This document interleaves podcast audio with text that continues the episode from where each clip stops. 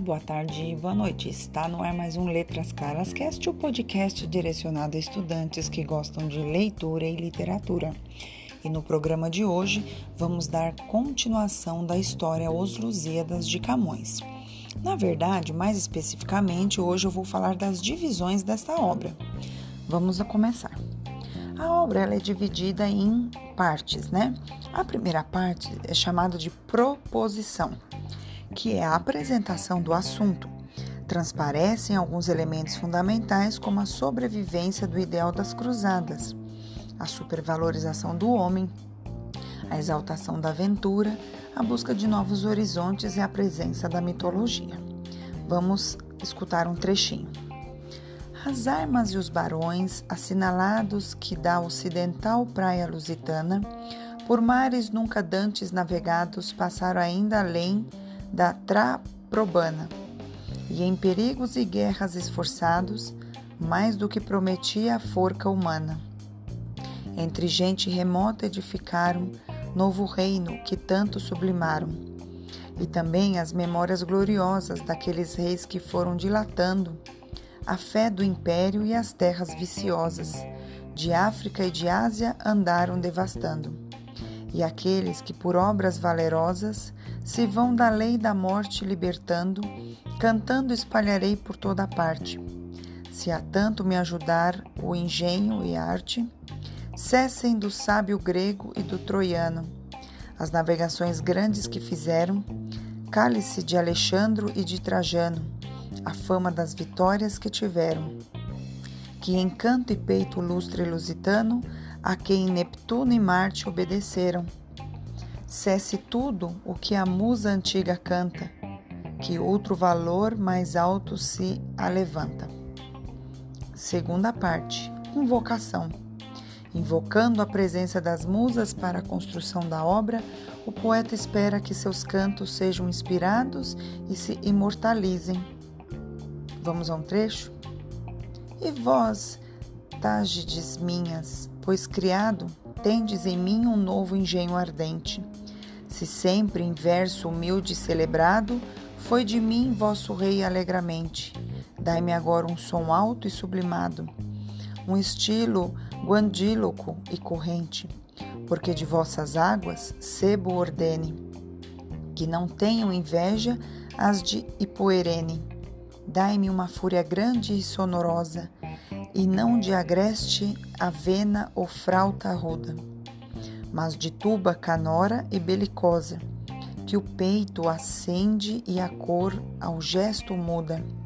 Dai-me igual canto aos feitos da famosa, gente vossa que a Marte tanto ajuda. Que se espalhe esse cante do universo, se tão sublime preço cabe em verso.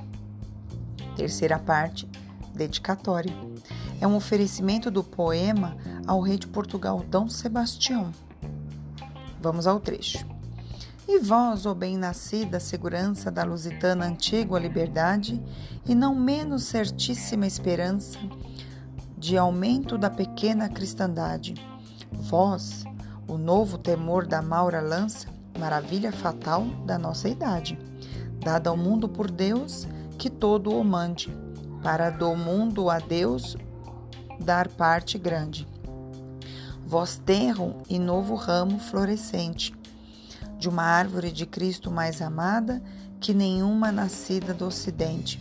Cesareia o Cristianíssima, chamada, vede-o no vosso escudo que presente vos amostra a vitória já passada, na qual vos deu por armas e deixou as que ele por si na cruz tornou. Quarta parte, narração é o desenrolar dos fatos. Está dividido em dois planos: mítico, que em agem aos deuses, em que agem os deuses, né? Desculpa. E o histórico, em que agem os homens. Vamos um trecho. Oh, que famintos beijos na florestal, e que mimoso cloro e choro que soava, que afagos tão suaves que iram nesta que em risinhos alegres se tornava o que mais passam na manhã e na sexta. que Vênus com prazeres inflamavam, melhor é experimentá-lo que julgá-lo, mas julgue-o quem não pode experimentá-lo. E por último, epílogo. São as considerações finais do poeta. Vamos a um trecho. Não mais musa, não mais que a lira tenho. Destemperada é a voz, enrouquecida, e não do canto, mas de ver que venho cantar a gente surda endurecida. O favor com que se acende o engenho não nos dá pátria, não que estás metida. No gosto da cobiça e da rudeza, de uma austera apagada e vil tristeza. E por fim, vamos falar um pouquinho do, dos trechos do, do episódio de Inês de Castro, né, que é muito importante. Estavas linda, Inês, posta em sossego, de teus anos colhendo fruto doce naquele engano da alma, ledo e cego, que a tortura não deixa durar muito, nos saudosos campos do Mondengo, de teus fermosos olhos nunca enxuito. As montes ensinando e as ervinhas, o nome que no peito escrito tinhas. Tirar Inês ao mundo determinada, por lhe tirar o filho que tem preso, crendo com o sangue só de morte indigna. Matar o firme amor, o fogo aceso.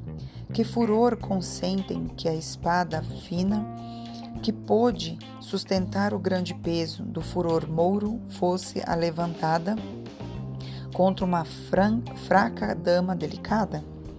Traziam-na, traziam desculpa, os horríferos algozes ante o rei já movido à piedade mas o povo, com as falsas e ferozes razões, a morte crua e persuasiva.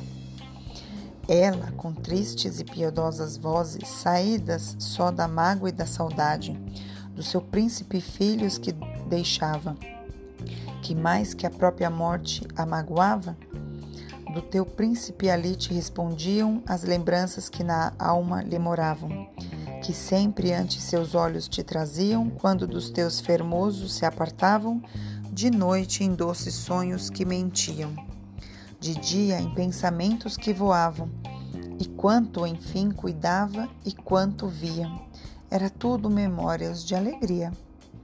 Caracterizado por duas estrofes em oitavas, os versos compõem o famoso decassílabo heróico e sáfico feitos de acordo com as convenções literárias do século XVI.